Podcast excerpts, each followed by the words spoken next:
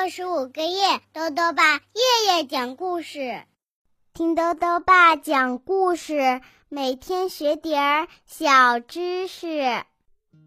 亲爱的各位小围兜，又到了豆豆爸讲故事的时间了。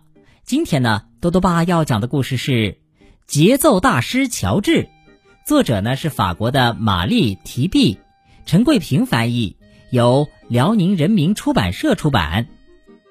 乔治啊，是一位天才鼓手，他希望有更多音乐伙伴，于是呢，他满世界去找寻心仪的音乐家。他将见识到哪些美妙的音乐呢？一起来听故事吧。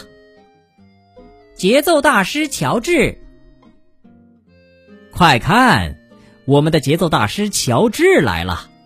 乔治是位天才鼓手。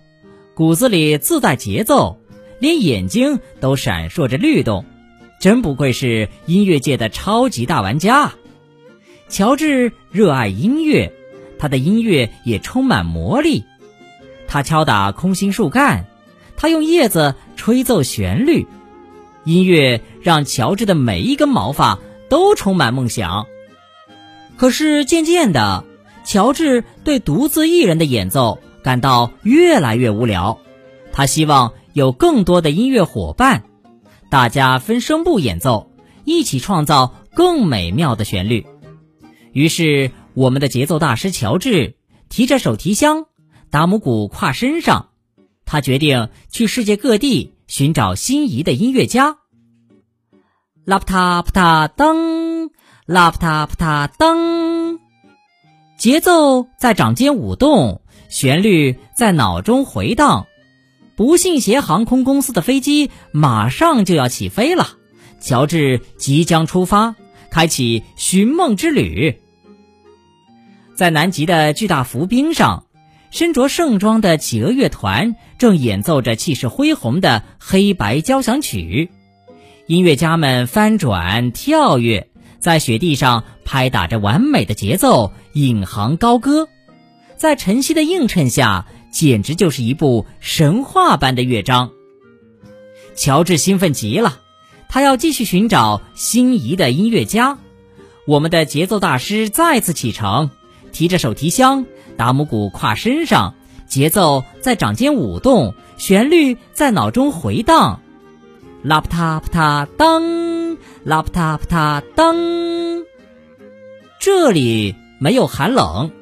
这里是中美洲的哥斯达黎加，青蛙敲击邦哥鼓，大鹦鹉跳起康茄舞，热烈的音乐气氛吸引来颜色各异的鸟，大家叽叽喳喳喧闹着，跟着音乐翩翩起舞。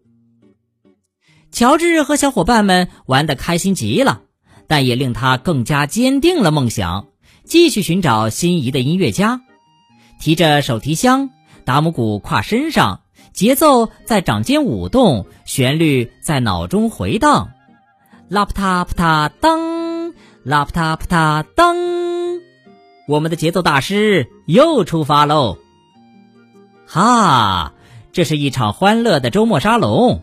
爱尔兰奥马雷家族的班卓琴演奏，让轻松的旋律弥漫在空气中。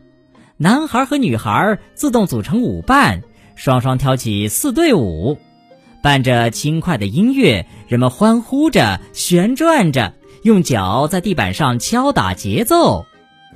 乔治被眼前欢乐的气氛感染了，节奏在掌间舞动，旋律在脑中回荡。拉普塔普塔当，拉普塔普塔当，节奏大师乔治继续前行。乘坐不信邪航空公司的飞机飞越大西洋，提着手提箱，达姆古挎身上，乔治要寻找心仪的音乐家。在一条大河边，一片棉花地旁，有一家老旧的布鲁斯旅馆。娃娃和格鲁夫双人乐团就在这里，一把小号，一只萨克斯，尽情演奏着忧伤。小号明亮的声音颤动荡漾，萨克斯的音色悠扬而绵长。乔治醉心于这凄美的音乐。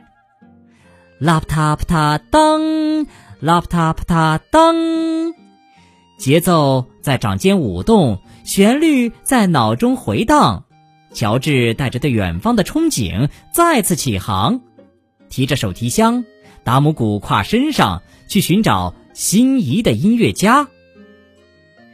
在牙买加的阳光海岛上，野猪戴着滑稽的无檐帽，一边弹着吉他，一边和大嘴鸟开着玩笑。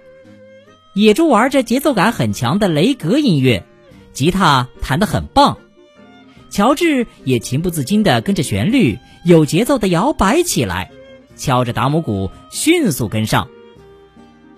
节奏在掌间舞动，旋律在脑中回荡，拉啪嗒啪嗒当，啦啪嗒啪嗒当。